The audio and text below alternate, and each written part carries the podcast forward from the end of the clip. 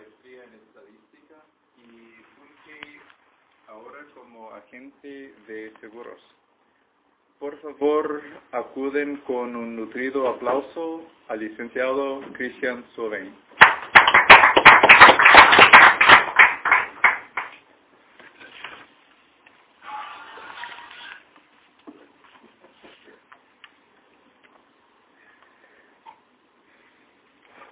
Crédito primario. El crédito primario, los economistas en México lo nombramos crédito interno neto. Es una de las variables medulares de la economía. De hecho, es la razón principal por la cual existe el Banco de México o un banco central en cualquier país en el que éste se encuentre. El motivo principal o la función principal de un banco, la conocemos todos, es prestar. Y en este caso, el Banco Central de nuestro país, su función principal es prestar. Tiene propósitos muy precisos y utiliza este mecanismo para hacerlos cumplir. El crédito interno neto es el financiamiento total que otorga el Banco Central a las diferentes instituciones del país. Bancos comerciales, el Instituto de Protección del Ahorro Bancario, eh, gobierno en sus diferentes niveles, diferentes secretarías o ministerios, a través de los bancos públicos, NAFINSA, que algunos de ustedes habrán escuchado, y otras bancas como las de desarrollo, en general gobierno estatal, municipal, federal. De hecho, el financiamiento es el mecanismo por el cual eh, el Banco de México cumple ese propósito. Esta variable tiene tal importancia que cuando disminuye el nivel de crédito que otorga el Banco Central, enseguida se aprecia un decremento inmediato en la actividad económica de un país, en su producción. La producción o la actividad, la actividad económica de países con un mayor nivel de industrialización, como Estados Unidos o Canadá o países europeos, depende casi en su totalidad del crédito interno neto que el Banco Central otorgue al sistema financiero de ese país.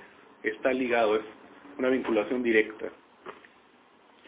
El monto monetario total de esas transacciones de compra y venta que realizamos todas las gentes que participan en una economía, tanto personas con personas, con empresas, bancos, banco central, con todos, esos niveles de transacciones, el monto total se le conoce como Producto Interno Bruto.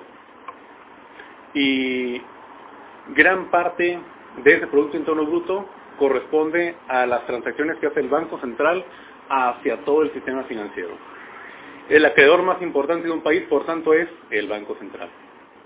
Si el Banco Central deja de otorgar financiamiento, entonces, de manera prácticamente inmediata, deja de funcionar un país, ya que para crecer el país necesita de un sistema financiero sólido con, con instituciones confiables y a la vez también necesita dinero que se obtiene del crédito que otorgan los bancos comerciales.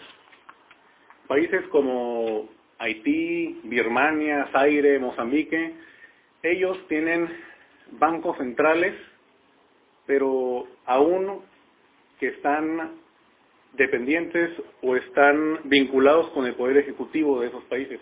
No son autónomos, no tienen autonomía y por tanto no hay confianza y no pueden creer esos, no pueden crecer esos países, están eh, en la ruina y así lo han estado muchos años. La democracia posibilita sistemas financieros sólidos, instituciones confiables y motivación para emprender negocios, por tanto. Todas ellas pueden generar crecimiento económico. No sé si México está en vísperas, en un corto o largo plazo, de alcanzar un verdadero crecimiento económico, pero al menos tiene instituciones financieras que funcionan sobre todo debido a esa autonomía que desde la década pasada, década antepasada, perdón, mantiene el Banco de México. Nos falta motivar a nuestros microempresarios deprimidos, a los alumnos para que en un futuro tengan posibilidad de emprender eh, negocios. Tenemos ese sistema sólido, naciente. ¿De qué nos sirve a los mortales a todos nosotros, aficionados en materia económica, el dar seguimiento a esta variable tan importante, el crédito interno neto. Tomemos nota, entre otros propósitos, sirve para prever posibles puntos de crisis en el tiempo. Por ejemplo, en 1994, eh, cuando decrementó, si ustedes observan en la gráfica que les presenté, crédito interno neto, en, eh, desde 1991 hasta 1995 hubo una hubo una perdón en 1994 eh, en el último trimestre del año comenzó a ascender de manera paulatina el crédito interno neto.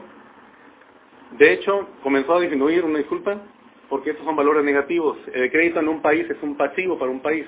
Para el banco en sus cuentas nacionales es un activo. Entonces, empezó a, incrementar el pasivo y por tanto, si ustedes observan en la parte posterior, esa es una, eh, una variable que son los CETES a 28 días, es la tasa de interés básica primaria con la cual se refleja básicamente la economía de un país.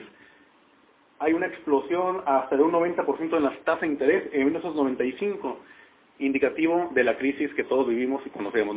realmente no requerimos ver esta gráfica para saber. Pero si, nosotros observamos este, esta variable que está disponible, después se les puede informar, a través de la página del Banco de México, entonces podremos tomar nota de posibles consecuencias de una situación de crisis. Tenemos a partir de ahora la oportunidad de anteponernos a las consecuencias financieras, personales o familiares de una crisis y realizar las medidas necesarias para proteger nuestros patrimonios, nuestros activos financieros, nuestros ahorros en el banco, etc. Esta información no es un descubrimiento de último momento, es la en la disciplina económica, ni mucho menos resultado de alguna teoría reciente. Simplemente es un truco para utilizar esta variable en nuestro favor frente a penumbras de la economía es una variable monitoreada constantemente por el Fondo Monetario Internacional y nosotros de una manera muy simple podemos observarla y prever esos puntos de crisis. Muchas gracias.